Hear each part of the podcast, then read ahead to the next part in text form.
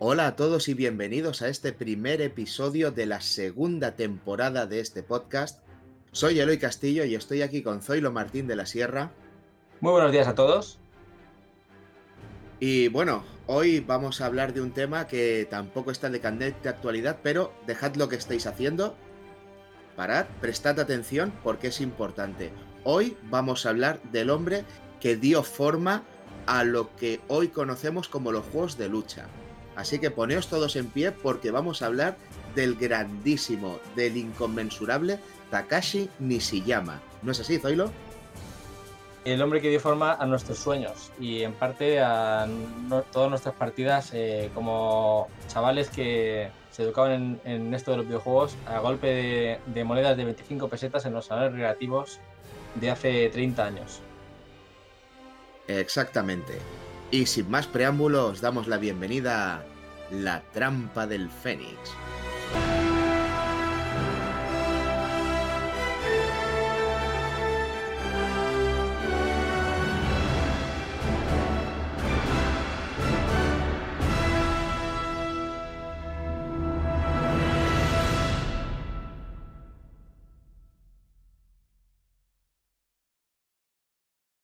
Un saludo a todos los oyentes del podcast La Trampa del Fénix. Yo soy Bernie de Game Elch y os mando un abrazo a todos.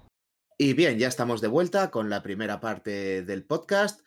Pero antes de comenzar, me gustaría hablar de las vías de contacto. Recordad que tenemos Twitter, arroba trampa del Fénix. Utilizamos el hashtag almohadilla LTDF podcast. Y tenemos un email al que nos podéis escribir, que es la trampa del fénix arroba gmail.com. No os lo podemos poner más fácil. Así que animaos, dejaosnos dejaos, dejad vuestros comentarios. Sí. O por lo menos dejad, dejad, un comentario en iVoox, en iTunes o donde queráis. Dicho esto, pues vamos a empezar. Y antes de empezar, eso sí, me gustaría comentar que gran parte de esta entrevista, la fuente, eh, bueno, la fuente es una entrevista hecha al autor que la podéis encontrar en la página web www.culturaneogeo.com y dejaré el enlace en la descripción. Y ya, sin más ni más, Zoilo, por favor, comienza. Pues eh, bueno, nos gustaría introducir a la figura de Takashi Nishiyama, un eh, creador de videojuegos, eh, una de las grandes figuras de, del mundo del videojuego japonés, bastante desconocido hasta, se, podría decir hasta el día de hoy, hasta época reciente, a pesar de todo lo que ha hecho, que es extensísimo. Y lo que hemos visto es que parece ser que ha sido una figura escondida, oculta de alguna manera, pues por la, por la naturaleza de la propia industria del videojuego, que normalmente no habla de, de las figuras que, que, están detrás, ¿no? Es que igual como en el cine siempre tenemos eh, el famoso dirigido por eh, grandes actores, incluso podemos hablar de, guionistas o directores de fotografía o músicos, en el mundo del videojuego, pues eh, con excepción de quizás los músicos, que quizás tienen un poquito más de, de, visibilidad, o de grandes nombres como Miyamoto, o quizás eh, o, eh, europeos, eh, americanos, Bill Wright. de japoneses se sabe poquito, ¿no? Entonces, cuando encontramos esta, esta entrevista y supimos un poco de esta, de esta persona, dijimos, tenemos que hacer un especial sobre él porque no es poco todo lo que hizo y por tanto vamos a ir reseñándolo poco a poco, ¿no? De hecho, me voy a tomar la libertad de decir que no solamente no es poco, eh, tal y como he dicho al principio, este hombre hizo los juegos de lucha tal y como los conocemos. O sea, no tendríamos ni Tekken, no tendríamos ni los Street Fighter de última generación, ni los Blast, Blue. perdón, de Blast Blue de System Art Works. No tendríamos nada de eso sin este hombre. Eh, bueno, es Arc System Works. Pero bien, sí, lo tenemos. Exactamente. Eh, Takashi Nishiyama, es verdad que sin, sin, sin él los juegos de lucha no siguen como lo son actualmente, es tal cual. Pero es que además eh, introdujo cambios en el sector a, eh, principios de los 90 que son fundamentales y lo veremos a continuación. Pero bueno, vamos a ver un poco de cómo empezó Takashi Nishiyama en el mundo del videojuego, ¿no? Entró de la mano de la compañía Irem. No sé si le suena a alguien, Irem em, es una compañía japonesa que hemos buscado el nombre por internet, por el acrónimo de qué significaba IREM, se llama International Rental Electronic Machines, o sea, nada que ver con videojuegos, ¿no? Y es que estamos hablando de IREM, una compañía de los años 60, eh, eh, antiquísima, que no se dedicaba ni siquiera a videojuegos. Pero, y este hombre, eh, nuestro protagonista héroe de este podcast, Takeshi Nishiyama, entró en los 80. Eh, ¿Qué más podemos decir de Irem donde entró él? Pues que es una compañía que para quien no lo suele, pero lo, pero lo busque, encontrará que Irem hizo juegos de la talla de R-Type, por ejemplo, o Ninja Spirit, que son juegazos pues clásicos, clasicazos de arcade, muy, versionados en, en, consolas, también Vigilante o Em, o el juego que nos ocupa, Kung Fu Master. Por cierto, como curiosidad, viendo que empezaban a tener éxito los videojuegos, cambiaron su nombre y se cambiaron a Innovation in Recreational Electronic Media. Ah, vale. Que parece que pega, pega más. Manteniendo las mismas siglas, le dieron una vuelta de tuerca. Exacto. Creo que Nirem estaría en la, en la creen de la creen de la época, ¿no? Porque si te fijas, los juegos que hacían ya eran bastante top o sea, estamos hablando de entre el 82 y el 88 se estaban eh, forjando lo que sería pues eh, las grandes compañías de hoy como Sega o Nintendo y, y, eso, y, o Taito y estos nombres eh, con, donde digamos el aspecto gráfico era súper importante, ahí estaba forjándose lo que vendría a continuación. Entonces Irem era uno de los actores más potentes de la época y ahí entra Takashi Nishiyama, Primer, en el 82 hizo un juego llamado Moon Patrol, muy recordado sobre todo por los usuarios de Commodore, porque tuvo una conversión a Commodore muy potente. Pero ya el juego en arcades eh, parece bastante interesante, un juego mítico, eh, pues eh, en resumidas cuentas, de conducir un coche pues, sobre la superficie lunar, ¿no? Y ya en ese momento se ve un poco el, el, avance gráfico de la época, porque en el 82 pues no era nada usual ver diferentes planos de scroll para, para un videojuego, ¿no? Cuando, cuando un personaje, en este caso el coche, avanza sobre la luna.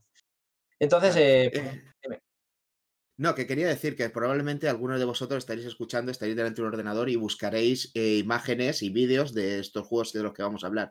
Vosotros tened en cuenta, sobre todo, algunos ya lo sabréis, pero tened en cuenta que cuando nosotros decimos que este es un gran juego, a lo mejor lo veis ahora y decir, pero, pero esto qué, porquería es. Muchas veces era lo máximo que se podía hacer en aquella época. Claro, es que estamos hablando del 82. Es que igual, igual en el 76 se había, se había creado el Pong. Entonces, no, no recuerdo cuándo es el Pong. Pero vamos, que estamos hablando que, que, en el 82 todavía está todo muy en pañales. Super Mario Bros. Nosotros. Como videojuego. Sí, yo en pañales, pero mucho. Yo en el 82 estaba en pañales. En el, en el 85 aparece el primer Super Mario Bros. Para que nos hagamos una idea de, de, de por dónde estamos. Entonces, Así y era una revolución en la época. Claro, si veis los gráficos del Super Mario Bros. 1 de Nintendo y os parece tal, pues esto fue tres años antes. Claro. Así que vamos a tenerlo en cuenta. Sí, entonces vamos un poco a, poniéndose en contexto. Irem era una compañía muy, muy potente y, tenía, y los gráficos que tenía eran lo que había en la época. Entonces, él em, no es tampoco el artista de los gráficos, él es eh, uno de los eh, que está detrás como game designer y, digamos, eh, el que gestiona el proyecto de alguna manera, ¿no?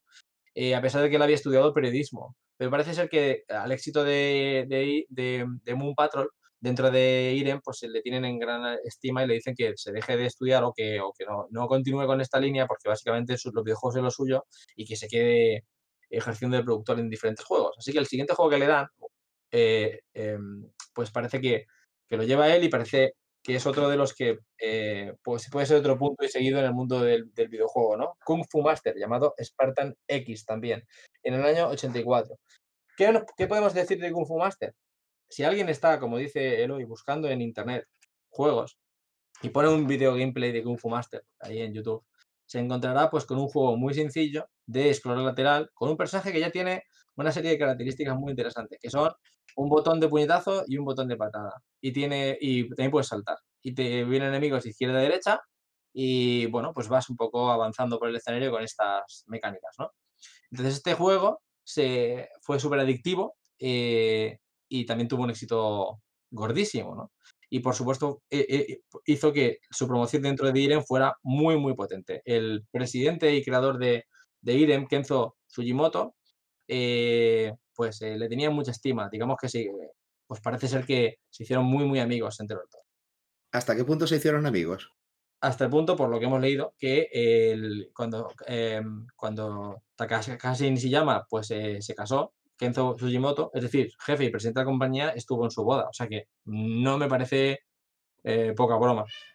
No.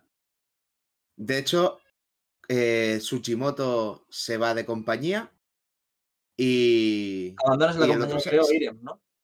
Sí, se va y se van los dos juntos.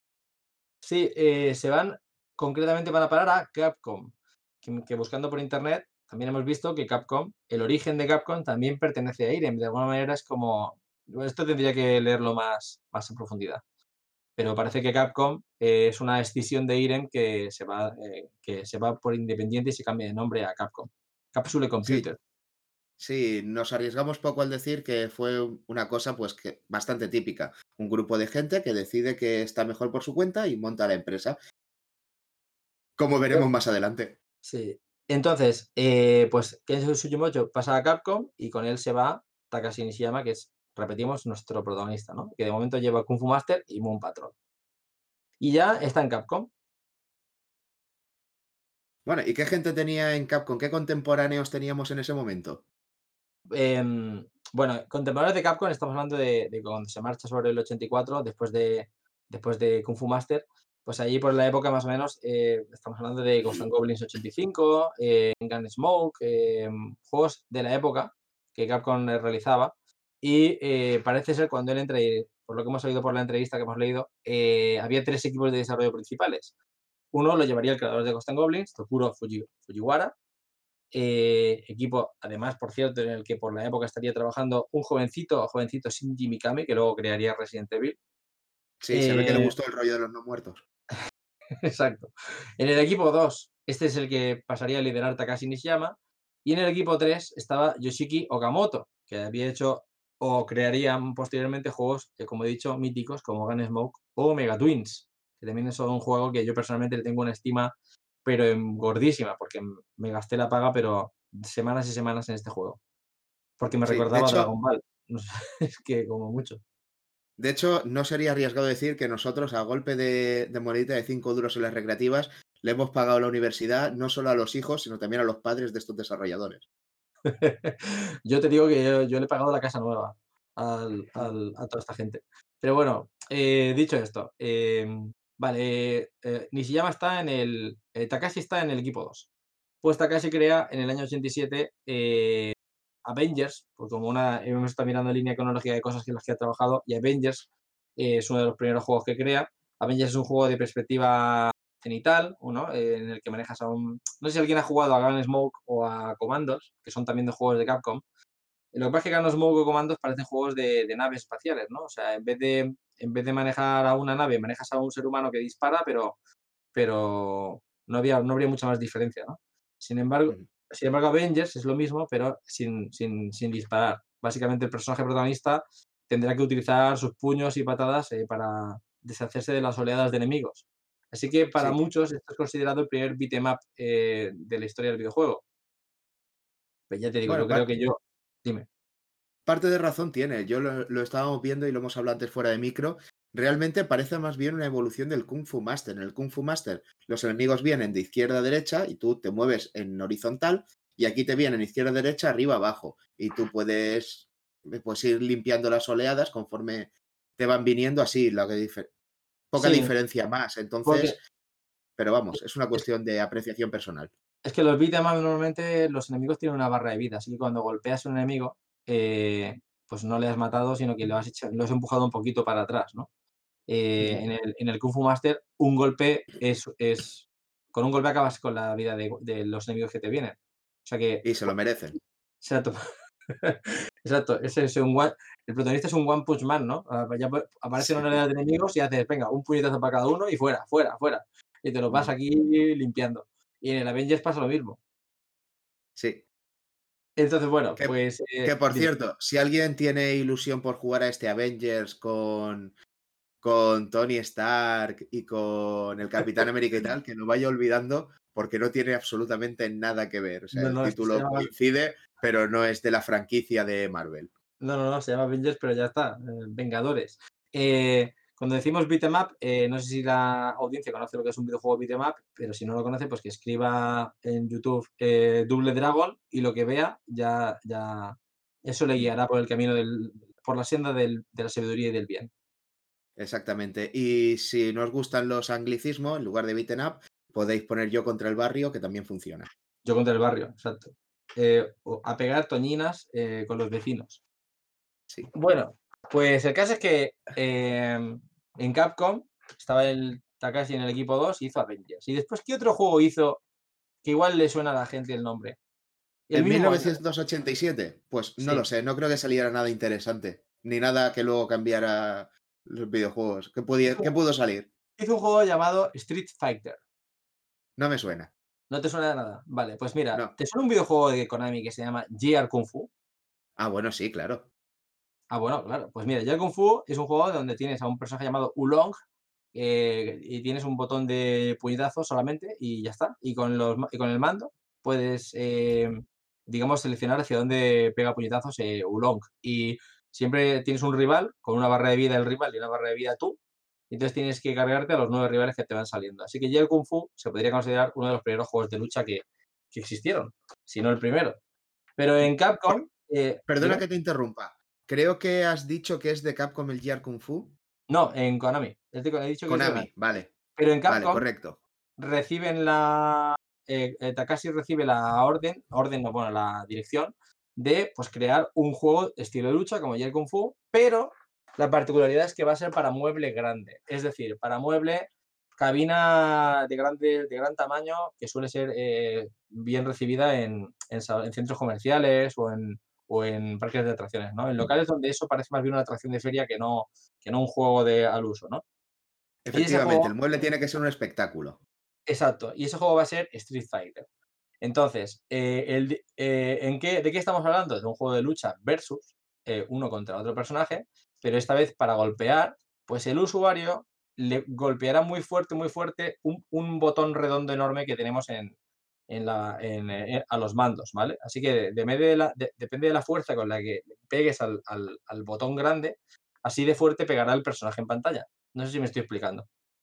Bueno, si no te estás explicando, que yo creo que sí, la gente puede buscar High Score Girl, ver el capítulo 2 y ahí está el Street Fighter y la máquina.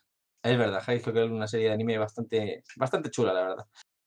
Pues el caso es que, eh, claro, esto, esto es, puede ser una atracción como atracción de feria muy interesante, muy, yo qué sé, divertida para una partida o dos, pero no para eh, echarse partidas largas, ¿no? Para estar jugando sin parar, porque al final te acabas cansando. Sí, ¿tú sabes cuando te cansas de un juego? Pues aquí es literal. Aquí te cansas, exacto.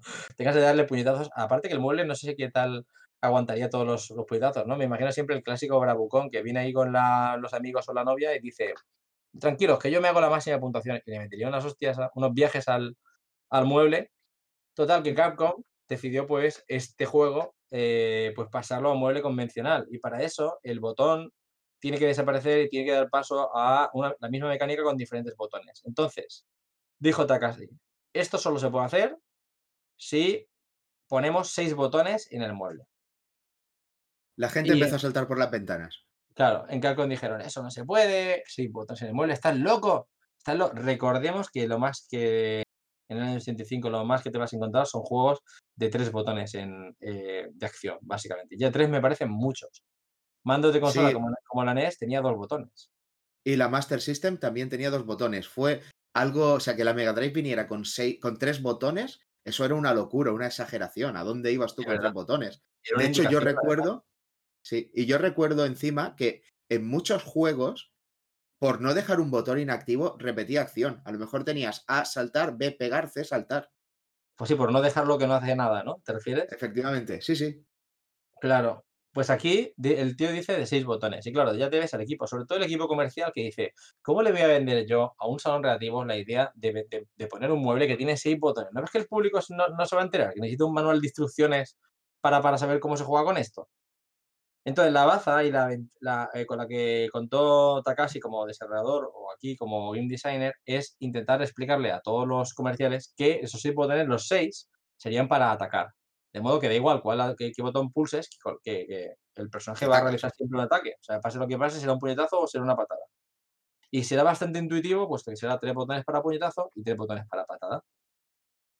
Así que esto pues eh, fue el resultado, pues después de todas esas eh, tirillas flojas con, con, el equipo comercial, al final acabó, acabó viendo la luz. Bueno, parece ser que el hombre tenía razón. De hecho, luego los siguientes sistemas de, de software, perdón, de hardware, eh, pusieron botones a punta pala. Salió la Super Nintendo que ya incluía los seis botones en su mando. Es verdad, es verdad. Y, a los usuarios ya nos empezaba incluso a parecer poco. bueno, como datos así, eh, hablando de Street Fighter 1, siempre de Street Fighter 1, no del 2, eh, como datos curiosos, eh, Takashi Nishiyama, al estar totalmente involucrado en el juego, pues nos puede explicar un poco cuál es el origen de ciertos elementos que ahora son ya pues, icónicos ¿no? de la saga. El Hadoken, por ejemplo. ¿De dónde viene el Hadoken, Eloy? Pues el Hadoken, como todos sabéis, viene de la serie de anime Space Battleship Yamato. Como todos sabéis. Sí, sí, claro. Eso lo sabe todo el mundo. Pero bueno, por si, por si alguien está, es, claro, si alguien está perdido, básicamente el Yamato es una un, un barco, un barco de combate enorme, un destructor, que además es una nave espacial y tira unos misiles láser que se llaman Hadouho. Hadouho. Bueno, pues nada, esto, es, Hadouho. Ya está, Exactamente. básicamente. Recordemos que en japonés Ken básicamente se suele decir que es puño, pero los japoneses entienden puño como técnica. Entonces, Hadoken es la técnica de la onda de energía. Ah, mira, yo esto no lo sabía. La técnica de sí, Exactamente. Es que, ya te digo, Ken literalmente es puño.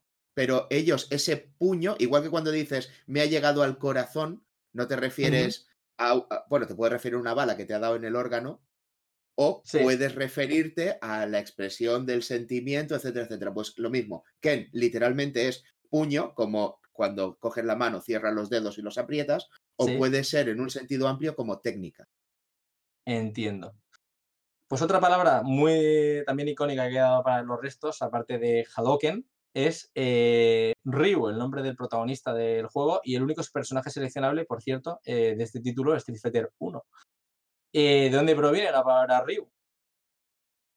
Pues según tengo aquí apuntado, Ryu, bueno, ya sabéis, los, como todos sabéis, en japonés, los kanjis pueden tener diferentes pronunciaciones según la posición que ocupen, el sentido que quieran tener, etcétera, etcétera. En definitiva, que el kanji, o sea, Ryu, también es en chino Takashi. O sea, Con lo cual, sería Takashi sería japonés y el kanji de Takashi sería en chino Ryu. Sí, algo así. Con lo cual, Ryu es Takashi. El creador del juego ha bautizado el personaje principal con su nombre dándole una vuelta de tuerca. un poquito egocéntrico, también te lo digo. O, o vida interna, quizás. Hombre, vamos a ver, si uno no se quiere a sí mismo, ¿quién te va a querer? Ya, ya, es verdad. Tu madre y poco más. Es verdad. Y la, y la, y la yaya. Pero.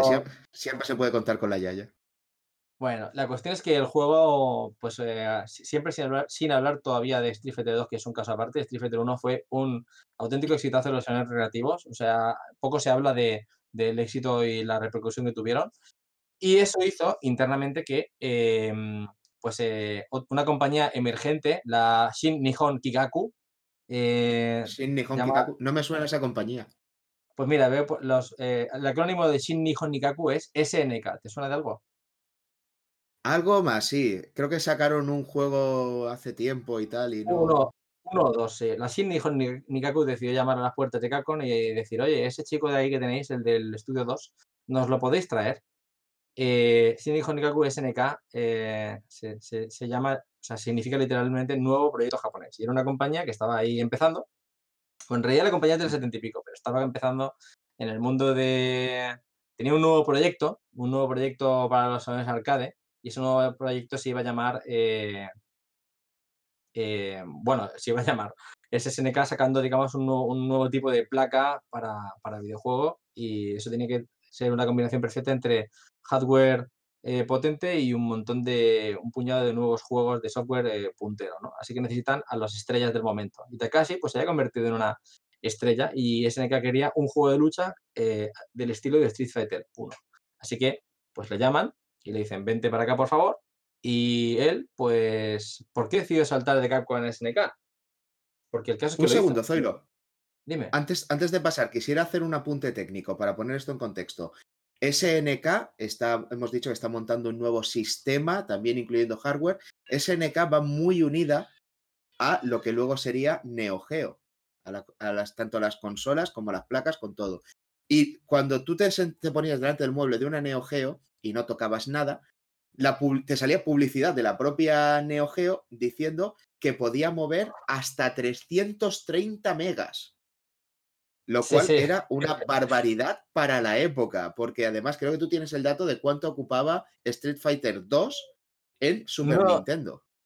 Bueno, Street Fighter 2 en Super Nintendo, en la consola Super Nintendo ocupaba 16 megas. Es un poquito eh, difícil eh, hacer estas comparaciones de cuánto ocupa en Super Nintendo versus en cuánto ocupa como pues, eh, pero bueno, más o menos nos, hacemos una estimación gracias a esto. En, en, en SNK, cuando, cuando eh, Takashi decide saltar de compañía, eh, ellos parece ser que tienen la idea de, de, Geo, pero creo que no es muy, muy bien así, porque parece que Takashi Nishiyama se adjudica pues, una idea que, es, que creo que es el germen de todo, la idea de fabricar cartuchos. Si hablamos de salones relativos, hablamos de un mueble de, de dimensión cabina en la cual tiene una pantalla, en la cual tiene una, eh, dentro de una caja en la cual le echas monedas y detrás de la caja de donde le echas monedas está la placa del videojuego. Es decir, tú abrimos la parte de atrás y veríamos la placa. Y para en un salón relativos, un salón de los de la época arcades, donde la gente, los chavales llegan a, gastarse el dinero en, su, en, cada partida, eh, cambiar una de las máquinas era o bien cambiar el mueble entero, que eso sería una locura, pero se hacía, o bien pues mantener el mueble y lo que haces es abrir el mueble por detrás, cambias la placa entera y le pones otra. Y la placa esa, pues no era nada barata, es decir, una placa entera, pues eh, era, un, era un dineral y aparte necesitaba, pues el, uso de, ¿cómo se llama esto? De, mm, eh, ahora no me, eh, los técnicos de mantenimiento, ¿no? O sea, yo esto lo conozco muy bien porque en la empresa donde trabajamos hacemos muebles y muebles para salones, sobre todo de juegos de azar. Y entonces tienes, eh, tienes que mantener un equilibrio importante entre, entre el, comercial que trabaja con las salas, eh, le tienes que mm, darle la posibilidad de que si una máquina se rompe, eh, tienes que tener un, un servicio de atención, de, atención, ¿vale? de asistencia, de mantenimiento, y ese servicio tiene que ser eficaz. Y ahí es donde yo voy. en los salones recreativos de la época, si se fastidia una placa base y se te queda, eso es dinero perdido para la sala, y, ahí es donde creo que SNK vio que había un modelo de negocio. Eh, según Takashi Nishiyama, que dice él que se le ocurrió la idea de, pues, eh, pongamos cartuchos, ¿no? Pues la placa base de los juegos de SNK no sería una placa base al uso, sino que sería una placa con una ranura especial para que a la hora de, de, poner un videojuego solo hubiera que cambiar el cartucho y poner el siguiente, ¿vale? Y esto, este sistema de cartuchos, lo bautizaron como Multi-Video System, MVS. Y pues eh, esto fue lo primero que según Takashi se llama, tuvo que, en lo que tuvo que trabajar, en la, digamos, en, el, en la adaptación hardware-software de SNK. Lo que luego se, traduciría en que cogían la placa base, le ponían una cajita y te vendían los cartuchos aparte y voilà, consola doméstica. Ahí tienes la consola doméstica, le llamamos Neo Geo y ya está, es venderte los mismos cartuchos que, que estaban en relativa, pero vendértelos para tu casa. Que, no eran para Costaban un dineral, ¿eh? Sí, sí, sí. Vamos. Era, costaba, no sé, 10 millones de partidas de las antiguas. Sí, vamos a ver, poniéndonos, poniéndonos en contexto, cuando salía un juego de la época en Mega Drive, te podía costar perfectamente unas 8.000 pesetas, lo que verían siendo unos 50 euros, pero es que el de Neo Geo rondaban 15.000 pesetas los baratos, que vienen siendo unos algo menos de 100 euros, 90 euros más o menos, Sí. Y, y 20.000 pesetas los caros, que son 120 euros. Y 20.000 pesetas, y yo recuerdo, yo creo, igual la memoria, la memoria me falla, pero yo creo que 40.000 también, ¿eh? Sí, los juegos estrellas sí, pero vamos, no era, no era la media. Lo normal es que rondaran los 15, 20 mil o sea, los, los 90, 120 euros. Estamos hablando del juego normal y corriente. No estamos hablando de versión deluxe, coleccionista con figura. No, no, no. Un juego de no, Neo normal. 120 euros. Bueno, jueguecito normal, pero que era puntero de la época. Quiere decir que comprarse un juego de, de, Neo, Geo eh, hecho por SNK, pues eso era, eso era no sé, eh, tecnología punta. Eso es No sé, Sí. es como comprarte un Rolex. Exactamente. Y Pues- cuando, cuando, perdón un segundito, cuando todas las consolas te venían con un mando de mano como el que hoy conocemos, normal y corriente, un, un pad con botones, eh, te comprabas la Neo Geo la Neo Geo te venía con el mando, el mando era un joystick. O sea, te venía el control de palanca para la mano izquierda y un mando, si hay cuatro botones en una caja grande, enorme, estamos hablando de un mando del tamaño de un folio aproximadamente, que era Sí, para sí. plantarlo en una mesa. Claro, claro, porque ellos estaban, ellos eh, estaban jugando con la idea de la, eh, la experiencia del salón relativos en tu casa, ¿no? Entonces, la verdad que SNK fue, eh, fue una apuesta, hizo una apuesta muy rompedora a finales de los eh, 80, ya a principios de los 90. Y para cuando contrataron a Takashi eh, Nishiyama, eh, el plan, me imagino que era el de sacar el- la consola, bueno, la consola no, el- el- la placa arcade Multivideo System con un, un cartucho con alrededor de ocho juegos más o menos, que fueran cada uno representativo de diferentes estilos de, de juego, ¿no? O sea, por ejemplo, uno de naves, Time Pilots, por cierto, que también he leído que también eh, ayuda a desarrollar Takashi Nishiyama. Y eh, otros juegos eh, similares, me acuerdo del Cyberleap, del Crossed Swords, eh. Burning Fight, ahora los estoy diciendo de memoria, pero recuerdo los juegos de la época más o menos. Y entre ellos, el representante del juego de lucha iba a ser creado por Takashi Nishiyama. Y ese juego se llamó Garou Densetsu. Fatal Fury en Europa y Estados Unidos. Correcto. Pues Fatal Fury eh, fue el, digamos, el proyecto de Takashi Nishiyama de lucha y para él era el Street Fighter 2 que hubiese hecho en Capcom si hubiese estado en Capcom. Es decir, que eh, olvidémonos del juego de Street Fighter 2 que conocemos. Si este hombre hubiera estado en Capcom, hubiese seguido la evolución, la línea natural de, de Street Fighter 1 y Fatal Fury 1 pues e- era la línea natural, lo que, lo que él hubiese añadido que no pudo en el juego anterior. Por ejemplo, eh, pues en múltiples planos de, a la hora, de, a la hora de, de- de luchar, por ejemplo, que el personaje esté luchando en primer plano y pueda saltar a un plano de fondo y seguir luchando, por ejemplo.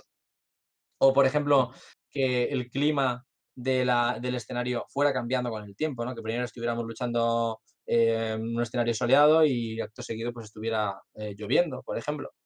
Eh, diferentes elementos que en el 1 pues no estaban por una cuestión de falta de tiempo o de espacio.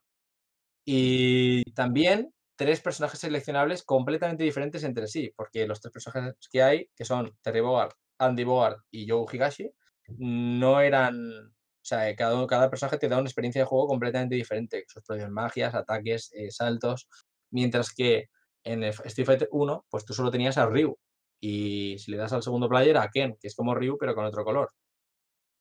Sí, De de modo hecho, Ryu que- con otro color. Sí, de, de- de modo que esto fue un, un movimiento eh, muy potente eh, y una idea bastante ambiciosa.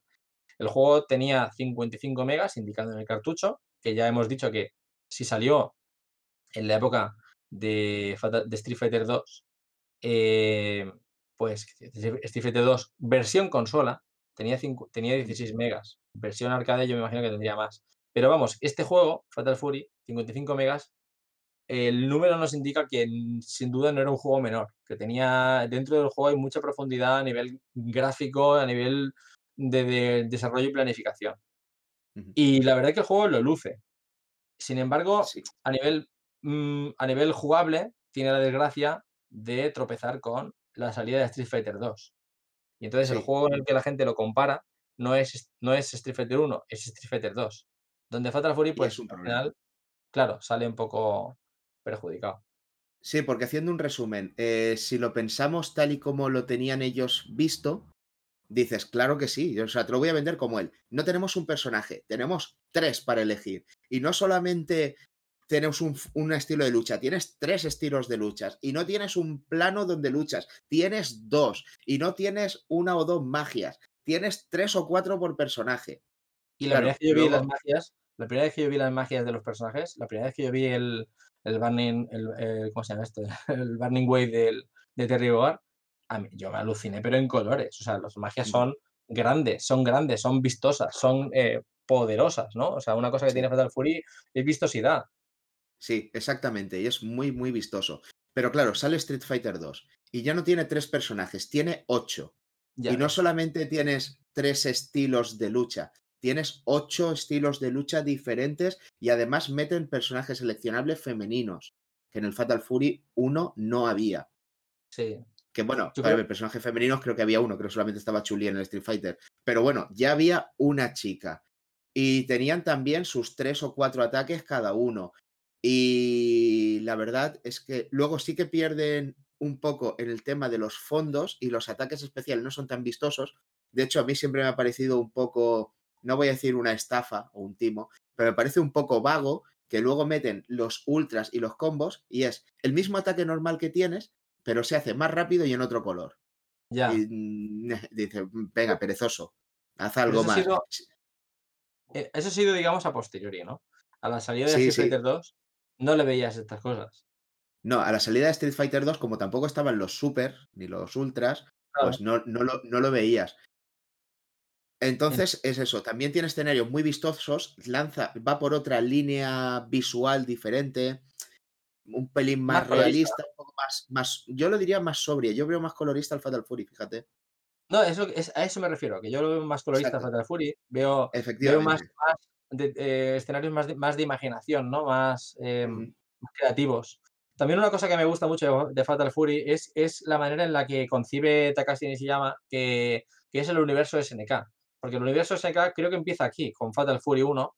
Eh, de alguna manera él, una cosa que él quería desarrollar en Street Fighter 1 era la sensación de que los personajes que, con los que estás eh, luchando, los enemigos y tu personaje principal, pues tienen una historia, tienen un trasfondo. eh, Ryu se crió en no sé dónde y fue entrenado por no sé quién, y el enemigo con el que luchas es no sé quién, y le gusta, su comida favorita es el pollo frito. Todas estas cosas, eh, el- a él, bueno, a los japoneses les gusta mucho este- estos trasfondos habitualmente. Y a este, eh, sí, el, bueno, sí, el salseo, estos detallitos. Y entonces esto, cuanto más profundizas en él, más, eh, pues más te apegas a los personajes, porque los- la experiencia japonesa con un personaje, con un videojuego siempre pasa por identificarse con el personaje principal. O sea, es muy, ellos, ellos esto lo, lo llevan muy, lo, lo trabajan mucho.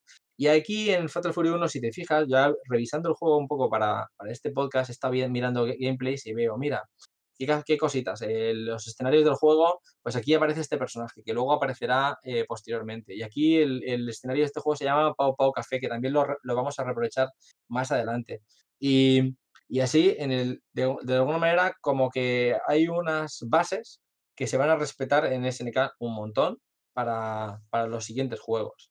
Y a mí me- ya me gusta mucho que desde el primer minuto eh, eso estaba más o menos pensado. Quiero decir, ya estaban las, las piezas colocadas.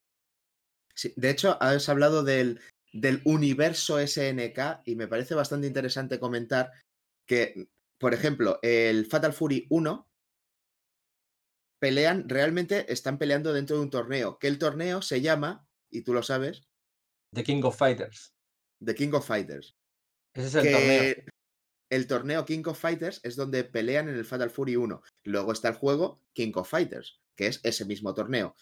Que ese torneo lo organiza Gis Howard y luego hace grupo con Krauser y para mí ha sido noticia de, de última hora porque me has comentado tú. Resulta que Gis Howard y Krauser son ni más ni menos que Hermanos. Toma.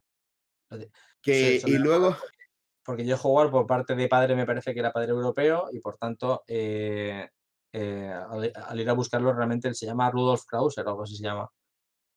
Bueno, no pues recuerdo. resulta que Gis Howard y Krauser son hermanos que participan en el torneo King of Fighters con un mafioso que se llama Mr. Big, que Mr. Big en Art of Fighting tiene una idea genial que, que me has comentado. ¿Te acuerdas cuál es, no? Sí, es la de raptar a la, a la hija de, de Takuma eh, Sakazaki, que es el padre de Ryo Sakazaki, que es el protagonista de Art of Fighting. O sea que al final está todo súper relacionado, ¿no? Pero además, ¿dónde van a relajarse los luchadores en los diferentes King of Fighters? Eh, parece como que se están tomando copas y tal. ¿En qué pub se van a tomar seis copitas? Eh, En el Pau Pau Café. O sea, al final, ese universo SNK eh, parte de Fatal Fury como primera pieza, igual como el universo cinematográfico Marvel parte de la película de Iron Man 1, eh, Fatal Fury. Tiene eh, ese papel principal, ¿no? El de aglutinador. Sí. Aparte, un comentario más acerca de que, de que a los japoneses les gusta el rollo de que los personajes tengan trasfondo. a mí me pareció súper simpático y un detallazo en su día que en el King of Fighters 96, cuando iba a pelear un personaje que tuviera relación con otro personaje, en lugar de hacer la presentación estándar que tuvieran, tenía una presentación especial para ese personaje concretamente. Sí, te refieres que cuando se, eh, eh, Terry Bogard va a luchar contra Andy Bogard, en vez de hacer el saludo básico, se, pues de repente interactúan juntos, ¿no? ¿Te refieres? Sí, porque son hermanos, o Andy y Mike, que son pareja, tienen también una interacción. Eh, Leona con Clark y Ralph tienen otra interacción porque son compañeros de, son rangos militares y cosas así. Eso lo que hacía era, como tú dices, hacer que el jugador diga, ostras, es que hay, hay una historia, lo que está ocurriendo me importa. Cosa que en los juegos de lucha hasta ahora era, pues sale uno, sale otro, se pegan. Claro. Eh, Takashi Nishiyama eh, se podría decir que no es que él lo invente, pero él lidera esta forma de entender los, los videojuegos, el universo SNK, porque él crea Fatal Fury 1 y después eh, las diferentes iteraciones que fueron sacando los diferentes juegos de lucha, él ha estado detrás de todos. Ha estado detrás de Fatal Fury, las las, el 2, el, el, el, 3, el Real Boat. Ha estado detrás de eh, Art of Fighting, detrás de Samurai Shodown. Y todos los juegos mm, van teniendo siempre hilos comunes. Y, por supuesto detrás de King of Fighters. Hasta el 99, por lo que he estado leyendo. Entonces, eh, si, como mm, vuelto al universo Marvel, si hay una cabeza pensante en Marvel que es Kevin Feige, ¿no? el productor de todas las películas, aquí el productor, el Kevin Feige de SNK, sería Takashi Nishiyama, que es el que coge y dice, de acuerdo, mira, voy a hacerte otra, otro paralelismo. En el Samurai Shodown tenemos a un bicho feo como si fuera pues el típico luchador estrambótico, extravagante, verdoso como Blanca, que se llama Genan. Bueno, pues resulta ¿Pero cuál es su apellido? Exacto, miras en el, en, el, en el, manual y el, el, apellido de Genan es Shiranui, porque resulta que es del el clan Shiranui. Ostras, pues resulta que ¿quién me suena que es Shiranui? Pues en el Fatal Fury 2 tenemos la presentación de la chica del mundo de los videojuegos SNK, que es Mai Shiranui que resulta que es de un arte marcial eh, ninja, que es el mismo arte marcial del que procede Genan Shiranui. Y el padre de Genan, de, perdón, de Mai Shiranui em, resulta que es el maestro de, en artes marciales eh, japonesas de Andy Bogart.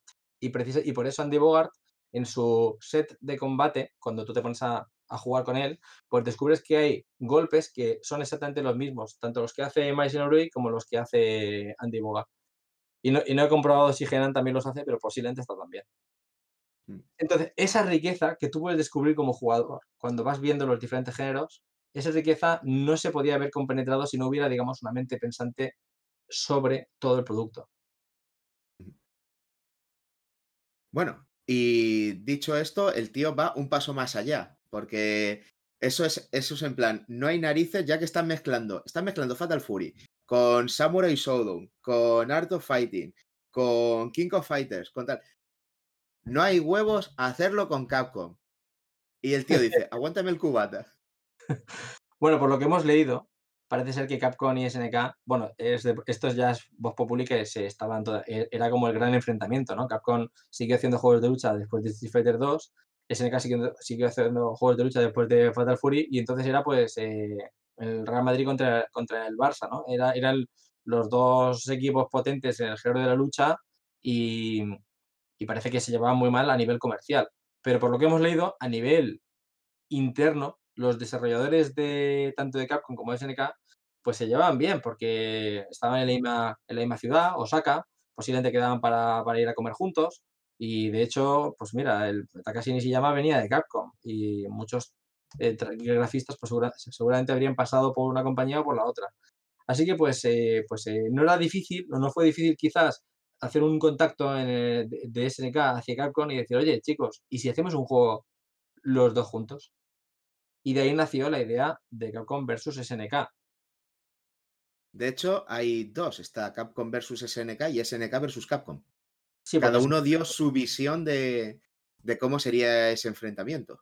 Claro, la idea, el, enfrentamiento, eh, bueno, el, negocio al final incluyó pues que cada uno haría un videojuego, ¿no? Capcom haría Capcom vs SNK, SNK haría pues su propia visión, visión. Y de esa manera, pues eh, ninguno de los dos eh, podríamos caer en el, en el, error de decir los personajes de SNK son más fuertes porque los hace porque el, juego lo hago yo, ¿no?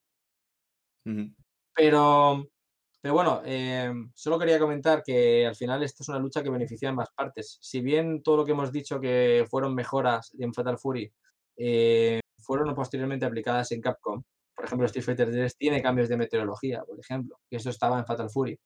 Eh, Street Fighter tiene Street Fighter 2 Turbo tiene ataques mega ataques especiales como, em, como, como me refiero a, a ultras, ¿vale? A, em, que eso eran elementos que, que venían de, de, Fatal Fury. Es decir, que Fatal Fury influencia a, a, Capcom en cosas así y también le, influencia en cosas de como desarrollo de personajes. Ponle trasfondo a los personajes de Street Fighter eh, más allá del que conocemos, porque también enriquecerán mejor la historia. Y en Street Fighter Alpha 3, Alpha 2, Alpha 1, mete detalles que vayan eh, enlazando el universo de Capcom también, para crear un universo de Capcom em, eh, tal como SNK está haciendo con su universo, ¿no? Así, el universo de SNK y el universo de Capcom se entretejen de alguna manera, van creándose y, y creciendo. Yo creo que esto fue por, por, por bueno, por, el buen hacer de, de SNK en general y de Takashi Nishiyama al frente, ¿no? de esta, de esta saga de lucha. Por cierto, como curiosidad, mientras hablamos, estoy, estoy mirando dónde están físicamente las sedes de Capcom y las sedes de, de SNK. Bueno, SNK ya no está, ya no, o yo no, ya no está, ya no, a lo mejor ya no está la misma, quiero decir sede, quiero decir. Ya, pero están las dos muy cerca, físicamente. Ah, mira. Sí, estoy mirando en Google Maps, vale, y ahora estoy, está el, el showroom, el departamento y tal. Hay un castillo, castillo Osaka, y las dos están muy cerca de ahí. Están las dos muy cerca del castillo de Osaka. Así que es posible que efectivamente, tal y como hemos leído por ahí, eh, es posible que queden para comer los, los colegas que trabajaban en una y en otra. Que pues, yo estaba en Capcom, me pasa SNK, tal. Pues sí, sí, que, sí que es posible, ¿eh? no sabes lo que estamos haciendo. estamos haciendo un juego, Buah, ¿tú te acuerdas de ese personaje del Fatal Fury 3? Pues le vamos a hacer una cosa guapísima, no sé qué. Sí, ese tipo de conversaciones. Sí, sí, pues ya te digo, físicamente están muy cerca. Hemos metido combos. ¿Combos qué es eso? Pues cuando le das a este botón y luego le haces una bola de fuego, enlaza. Ostras, no me digas. tenemos que hacerlo. Bueno, yo creo que cuando salió Fatal Fury 1 fue una decepción para, para la compañía fue un éxito, pero para muchos jugadores fue una decepción, porque los jugadores, como hemos dicho, eh, leyeron Fatal Fury 1 como, como, una, como una copia de Street Fighter 2. Entonces, a, mí me pasó eso. Me pareció que estaba guapísimo, me gustó muchísimo y tal, pero yo lo vi, como también salió después, lo vimos como un clon de Street Fighter. Eh, sin embargo, eh, yo creo que dentro de SNK se vio como un pequeño fracaso al mismo tiempo en ventas y rápidamente, seguramente, yo me imagino, rápidamente salió Fatal Fury 2. Y yo me imagino que sería internamente, mira, Takashi, lo has hecho muy bien, pero ahora coge eh, eh, todo, todo este, todas estas monedas, todos estos yenes, te vas al salón recreativo de al lado y juegas a, este, Street Fighter 2 hasta reventarte los dedos. Y vas a copiar Street Fighter 2 todo lo que puedas, ¿vale? Vas a coger Fatal Fury 1 y lo vas a convertir en Street Fighter 2. De Fatal Fury 2, realmente, si, te, si lo juegas, sobre todo el Fatal Fury Special, más que el 2, eh, es una especie de, de Street Fighterización, ¿me explico? Donde se intentan eliminar muchas cosas que no funcionan, sobre todo en, en mecánicas, eh, pues el, la, la, suavidad del salto, ¿no? la velocidad de ciertos ataques, el, el, el meterle más, más frames de ataque a un movimiento concreto porque así luce mejor. No sé, hay cositas que tú, que tú ves que, que, se van puliendo, ¿no? Y así cuando llegamos a, Bueno, creo que ambas compañías han ido, eh, se han ido ah, retroalimentando mucho. Eso lo quería decir eso. Hasta que, cuando, hasta que llegamos a, a King of Fighters 94, que yo creo que es el, el, la culminación de todo eso, ¿no? De, de King of Fighters 94 en adelante ya todo es maravilla, maravilla, ¿no? Sí. Y bueno, pues el... solo una, última cosita, un último apunte que tenía por aquí eh, que no hemos dicho eh, y que habla muy mal de Capcom y muy bien de SNK, es la forma de trabajo. Eh, lo, quiero comentar porque me parece muy interesante. sí, es bastante interesante desde el punto de vista de desarrollo, la filosofía que tiene una y otro, sí, por favor. Al menos, al menos al principio. Fíjate que, como hemos dicho, Eh, Takashi Nishiyama se pasó desde IREM a Capcom eh, porque, porque tenía mucha amistad con el presidente de IREM. Pero después, cuando estaba en Capcom eh, y le pusieron al, frente de un equipo, parece ser que estar al frente de un equipo mm, depende de cómo, de cómo te dejen liderar.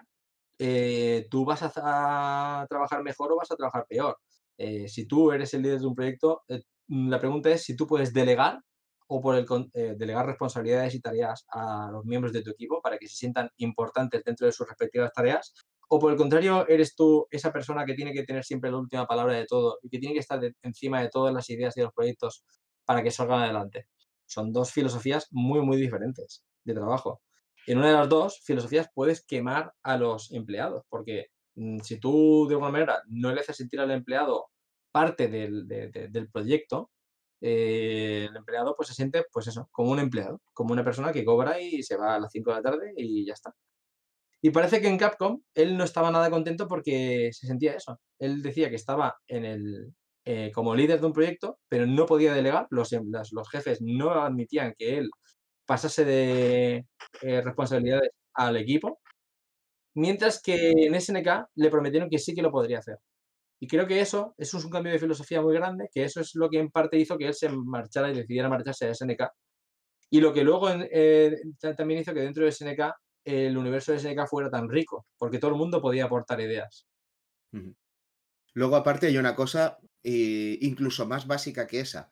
Si tú me das una gran cantidad de trabajo y yo no puedo delegar ese trabajo, lo tengo que hacer todo yo. Y si lo hago todo yo, al final me quemo. Primero, que no va a quedar tan bien. Si, por ejemplo, yo tengo que diseñar 10 personajes y no puedo decir a esta persona que yo tengo una gran confianza en ella, que considero que es un artista y un diseñador eh, brutal, si no le puedo decir, toma, diseñalos tú, los tengo que hacer yo. Entonces, es una carga de trabajo más grande y no voy a rendir tan bien como podría rendir dedicándome a diseñar, por ejemplo, tres. Si tengo aquí unos diseñadores buenos, toma, diseñame tres, tres, tres, y yo hago otros tres. Tenemos 12 personajes. Y son. Sale en el mismo tiempo los 12 personajes, pero tienen más cariño, más cuidado, más dedicación y sale mejor. Si no te permiten hacer eso, y vas, pues, además, Además, más, vas más, mucho más directo hacia lo que quieres. Porque, por ejemplo, si yo sé que no soy el que tiene la última palabra nunca, sino el que tiene la última palabra es mi jefe, pero mi jefe no sabe muy bien qué es lo que quiere, mi jefe me dice a mí, tú hazme, no sé, tres versiones y ya elegiré yo cuál es la que más me gusta. Y entonces así no se puede ir, porque al final acabas trabajando, haciendo mucho más material para, eh, sin tener ningún apego, a, de hecho, a ninguno del material que estás eh, haciendo, simplemente en plan, pues ya, espero que me aprueben uno al menos, ¿no? Eh, bueno, yo, he visto muchas veces esa forma de trabajar y me parece que lo que hace es, em, desapegar a los trabajadores de su propio trabajo, básicamente. En definitiva, que a él no le gustaba cómo estaba trabajando y le prometieron que las cosas iban a ser distintas en SNK. En SNK le permiten, pues lo que decimos, delegar trabajo. Básicamente, algo tan sencillo y tan complicado como eso, delegar trabajo. Y pasa muchísimos años en SNK eh, como, como, desarrollador, planificador eh, de juegos. Eh, de hecho, en la bio de Takeshi se llama aparecen juegos como Ghost Pilot, Neo Turf Master, que es el de que es el de golf, pero luego también tenemos pues, todos los de lucha que hemos hablado, ¿no? De Fatal Fury Series, Art of Fighting Series, King of Fighting Series, Samurai Shodown, y también como productor de Metal Slug, también, aunque él dice que su estuvo involucrado en menor, en menor nivel, y pues otros trabajos. Pero, pero bueno, si la trayectoria de este tipo en SNK va ligada a la propia, al propio éxito de SNK, SNK tiene un traspiés eh, sobre a finales del 98 y el futuro de SNK empieza a peligrar como compañía.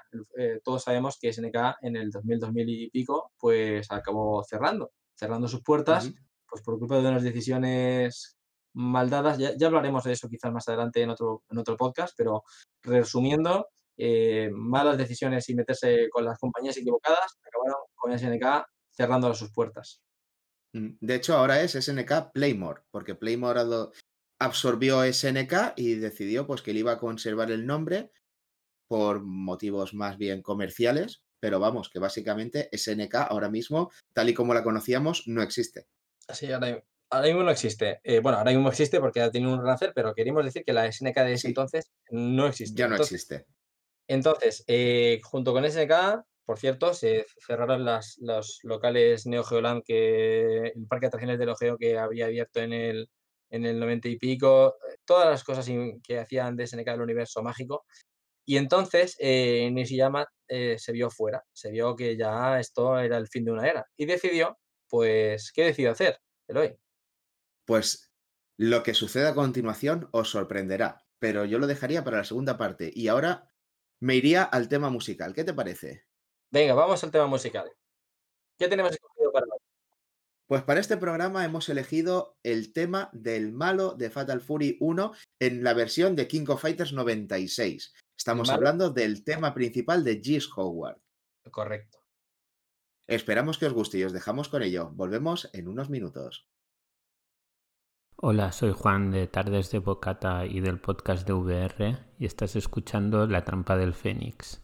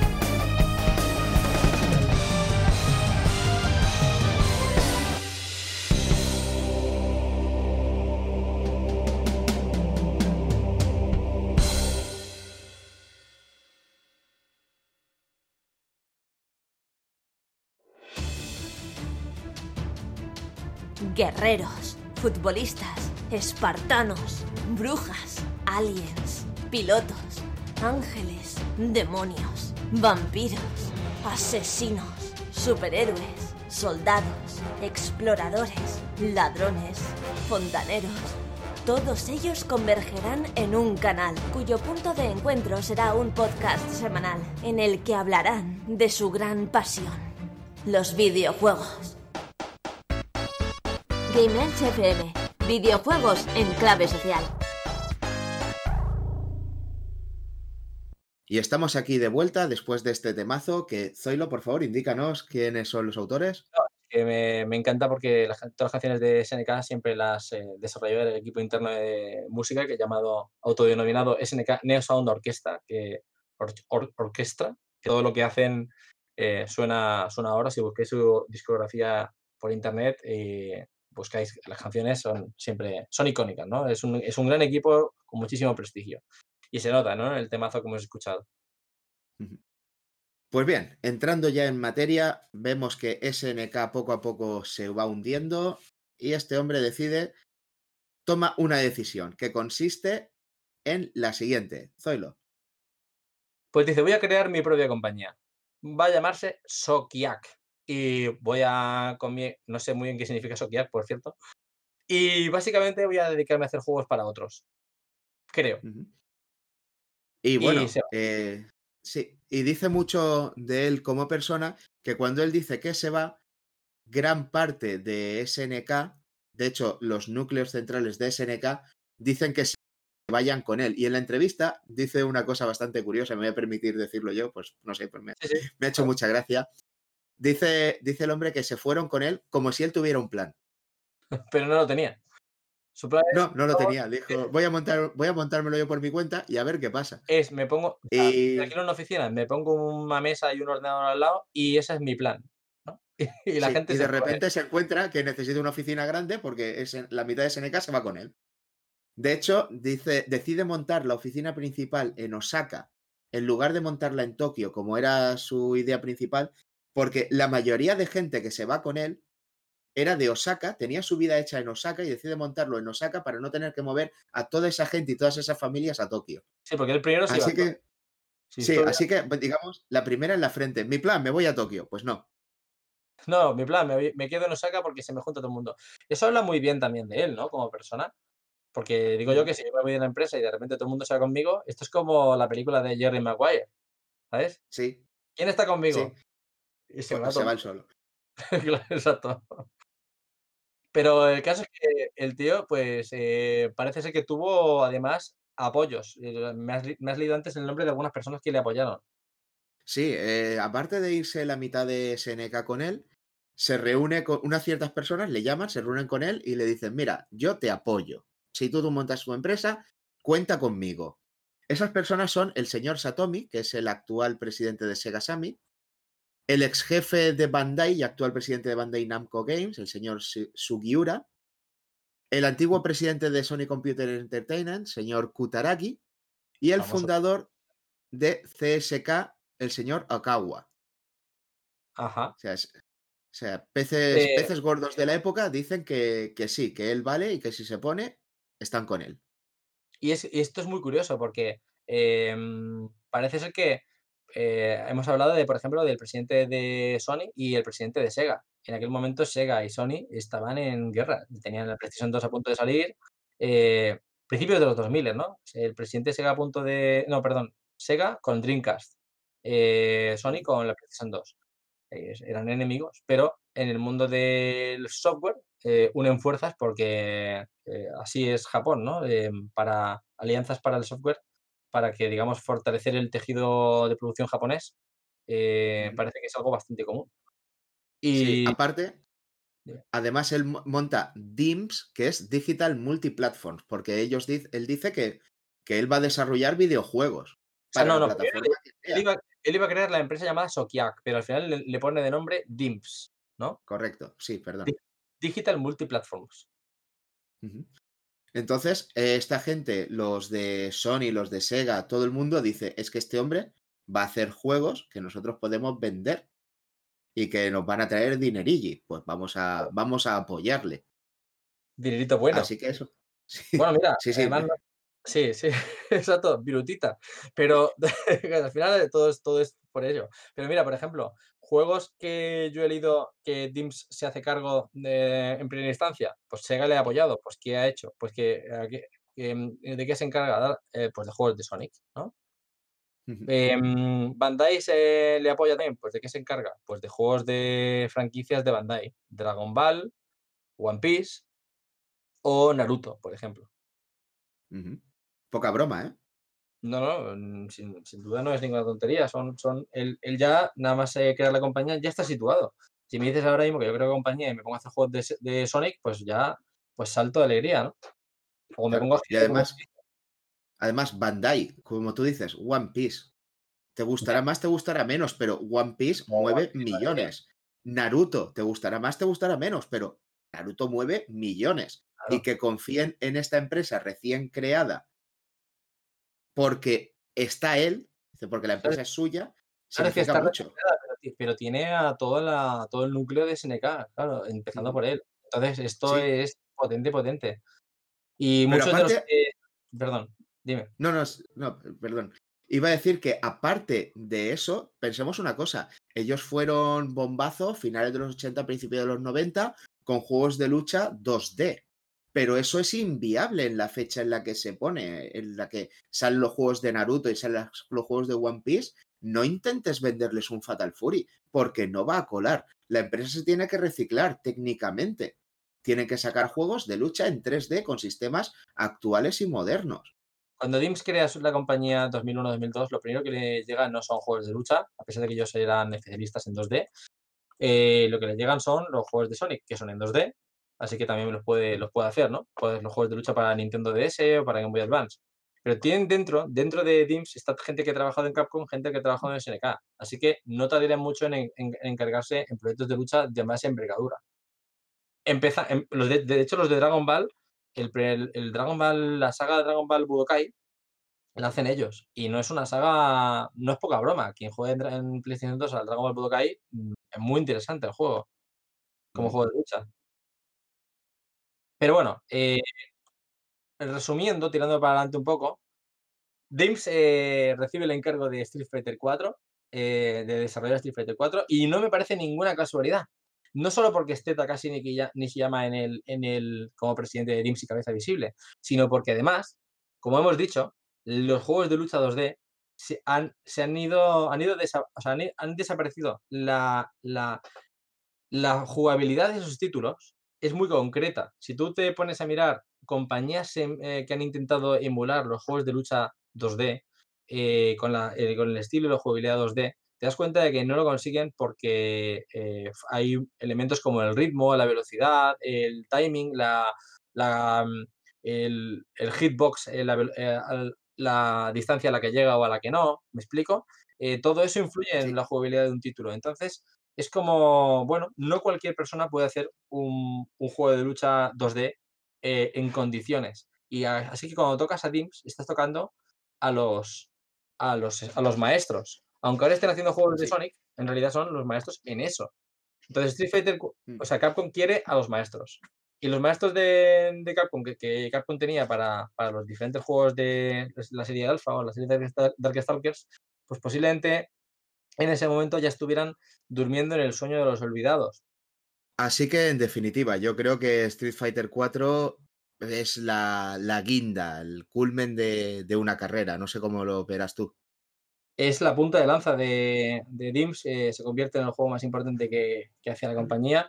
Y además, eh, a mí me pasa una cosa, que es que los juegos de lucha, si nos ponemos en el contexto de cómo eran los juegos de lucha eh, en el año 2008 o 2010, cuando el juego ya por fin salió, nos vemos que casi todos los juegos eran del estilo Tekken.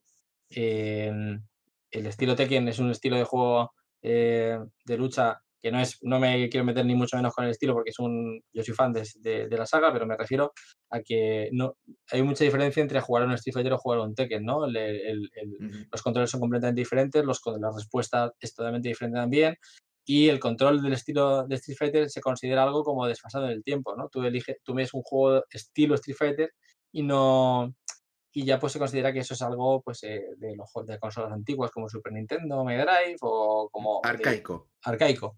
y que por tanto, pues eh, volver a traer eso al presente, pues eh, no lo quiere ni lo necesita nadie. Entonces, cuando Street Fighter 4 aparece en el mercado, em, aparece en un contexto en el que los fans de los juegos de lucha antiguos, pues sentimos que se nos ha dejado, que ya no va a haber nada nuevo que merezca la pena, que ya todo va a ser sacar dineros.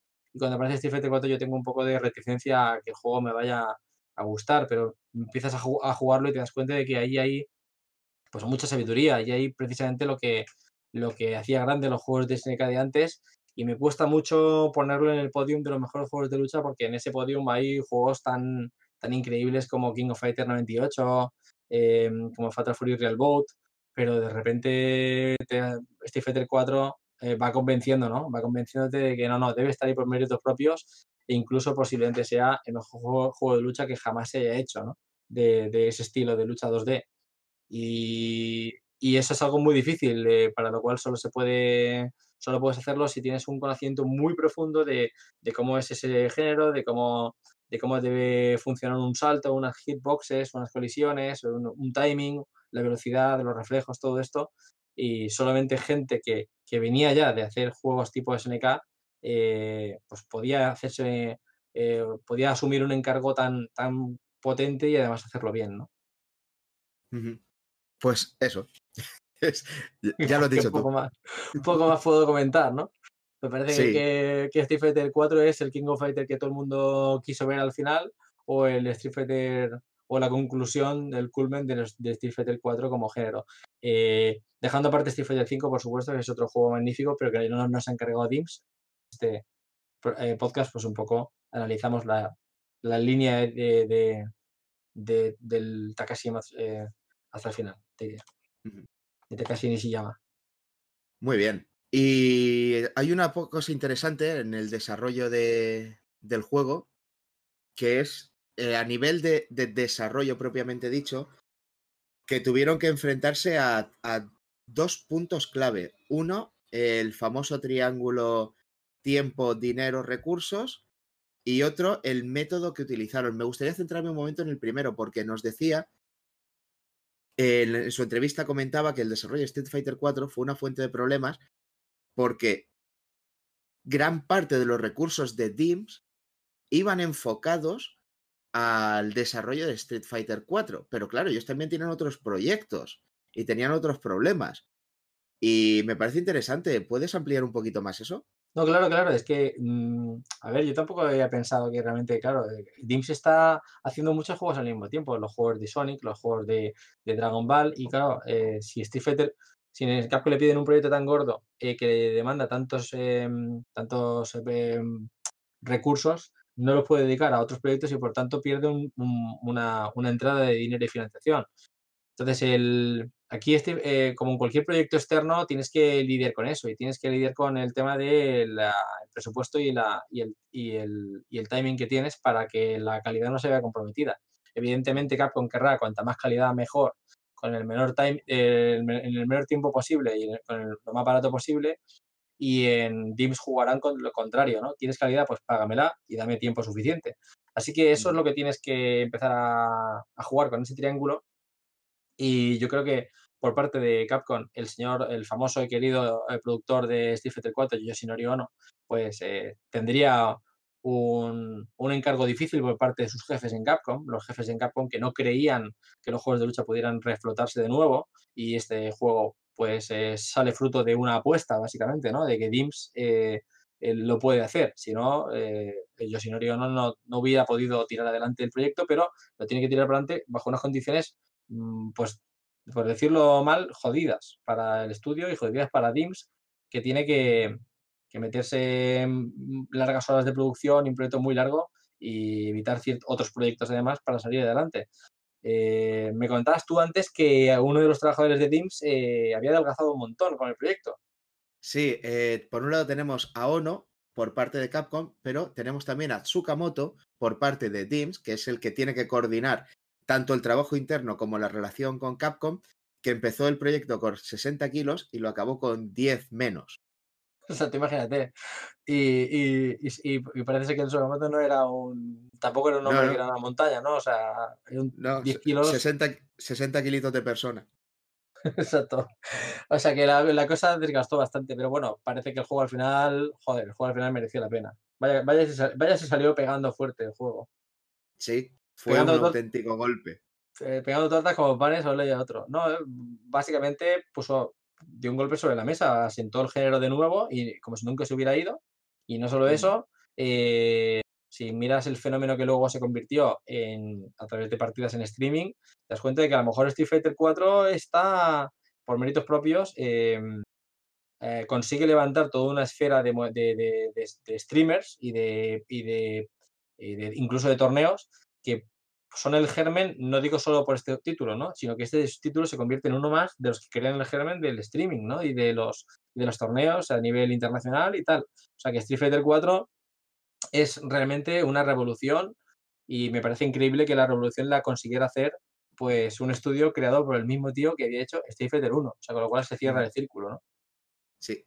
Y luego, por otro lado, tenemos eh, que estamos hablando de que Street Fighter 4, si no me equivoco, sale por 2010. Lleva, pues lo típico, cuatro años de desarrollo más o menos. Estamos hablando de 2005, 2006. Y eh, se ven obligados, el estudio tiene que recurrir a una cosa que hoy es el pan nuestro cada día, que son las metodologías ágiles. En este caso utilizaron Scrum, porque vieron que si no, no podían acabar el proyecto en el tiempo que decían, siguiendo las pautas de calidad de Capcom, que eran altísimas. Y vuelvo otra vez a lo mismo. Eh, hoy en día, cualquier desarrollador está al tanto de las metodologías ágiles y cualquier estudio pequeño las aplica. Pero que un estudio grande en un proyecto tan importante se pusiera a innovar, porque ninguno de estos autores lo había hecho hasta ahora, de hecho, dice que tuvieron que hacer seminarios para aprender a hacerlo. Pues me parece que, que eso los pone, no, no voy a decir que son los únicos o los primeros, pero los pone en aquella época en la punta de lanza del sistema de trabajo, en la innovación en el sistema de trabajo. No sé cómo lo ves tú. Sí, sí, muy bien, muy bien explicado. Vamos, un estudio grande como Teams que en ese momento podía manejar ciento y pico trabajadores en diferentes proyectos. eh, pues me imagino que tuvo que utilizar Scrum de manera más localizada, ¿no? Subdelegando tareas en diferentes subequipos de desarrollo y cada equipo de desarrollo teniendo Scrum para sus tareas. Vamos, me imagino yo, porque al final Scrum funciona muy bien para equipos de 5 o 7 personas, pero a 100 personas no las vas a coordinar con un con macro, mac- macro, Con un eh, macro Scrum. Exacto. No, pero bueno, me imagino que, que estas, la aplicación de las, de las, em, de las metodologías ágiles hizo que Capcom tuviera proyectos más, una gestión más, más eficiente, ¿no? Y esto que seguro- seguramente, pues eso sí que fue heredado de Capcom, que es una empresa ya, pues, con una solera y tal, y sobre todo que lo que es el dinerito lo maneja muy bien, ¿no? Sí. Lo que, lo que es el dinerito y los modelos de negocio de Street Fighter 4, Street Fighter 4 Arcade Edition, Street Fighter 4 eh, eh, con, con, con, con, con ojitos y bocatas. Y, del, y DLCs. eh, exacto. Y Es- trajes. y trajes y, y de todo. Me imagino que eso, eso ya Capcom ya lo, puso en serie. Pero vamos, el control, la calidad eh, está fuera de toda duda. O sea, apretando, apretando a gente que son genios, te dan, te dan genialidad. Si ya de por sí te daban genialidad, te daban la hostia. Y no, y ya está, simplemente eso. Mm. Además, quería comentar una cosa, y es que, eh, como muy bien apuntas, Scrum es una metodología que funciona bien con equipos muy pequeños, pero para que una empresa relativamente grande, como era DIMS, que lo pudiera aplicar, tienen sí o sí que delegar, que es el motivo principal por el que eh, Takashi se fue de Capcom. Es Sin verdad. embargo, aquí de otra manera no se habría podido hacer. Ya ves, ya ves. Es, es que al final encaja con la filosofía. Em, ¿qué mal deja Capcom esta, esta historia, no? Un poco. No, bueno, eh, es una empresa al final. Son cosas que Pero- pasan. Claro, y con todo lo que, y con todo lo que nos ha, todo el cariño que le tengo y todo lo que nos ha dado. Pero a SNK también le tengo mucho cariño. Y aquí vemos que una figura pues que, pues que ha pasado por, por todas. Pasamos a examinar los logros.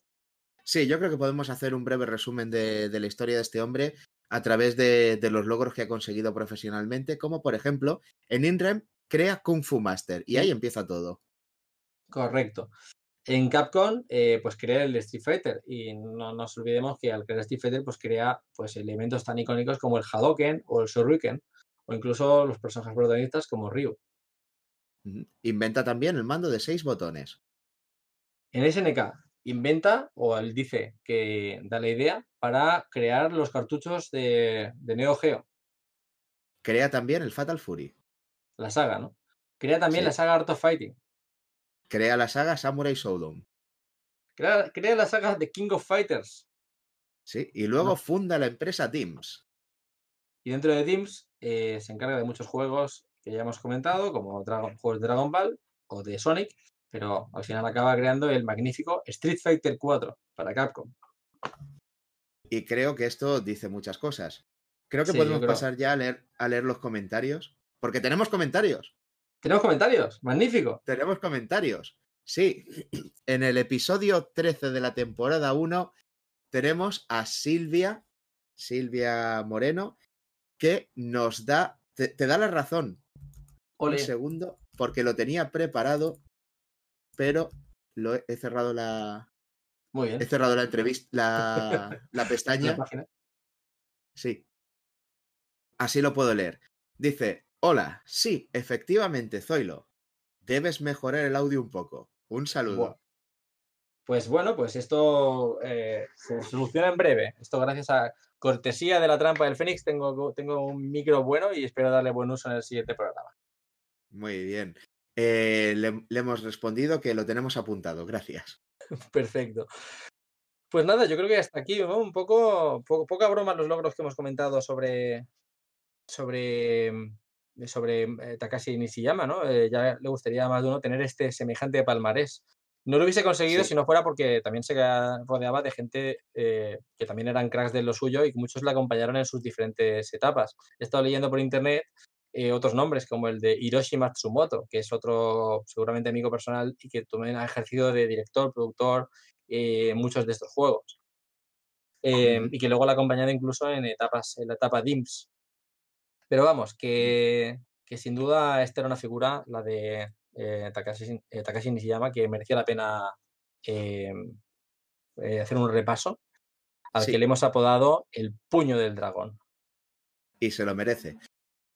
antes de cerrar, me gustaría despedirme leyendo una, una parte de la entrevista que concedió y que dice, echando la vista atrás en su carrera, ¿hay algo que te haga sentir especialmente orgulloso? Voy a leer textualmente lo que pone en la entrevista.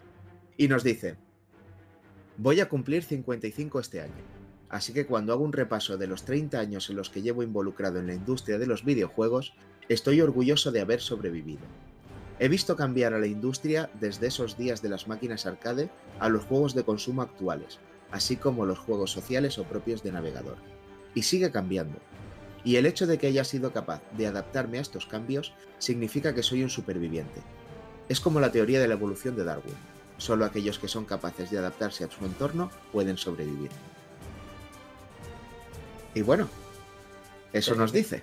¿Qué más se puede decir? Es que, claro, este hombre, 30 eh, años, la industria del videojuego no tiene muchos más años. Es que este ha estado en un, desde casi desde el principio y en un, se ha hecho casi muy fuerte en un pilar muy concreto, que es la lucha, pero ha pasado pues toda la historia por delante suyo, ¿no? Sí, eh, este hombre ha vivido los videojuegos, desde lo, que decimos, desde Kung Fu Master hasta Street Fighter 4. Los cambios de eje de, producción de japonés a norteamericano, las diferentes consolas, todo. Y ha tenido, que adaptar, claro. Así que estupendo. Esperamos que os haya gustado mucho esta retrospectiva de Takashi Nishiyama, grande dentro del mundo de los videojuegos que desgraciadamente nos abandonó pues, en este fatídico 2020 a principios por eh, parece que fue un ataque cardíaco. Así que desde aquí, un homenaje a Takashi Nishiyama. Y dicho esto, ya solamente nos queda despedirnos. Un saludo y hasta pronto.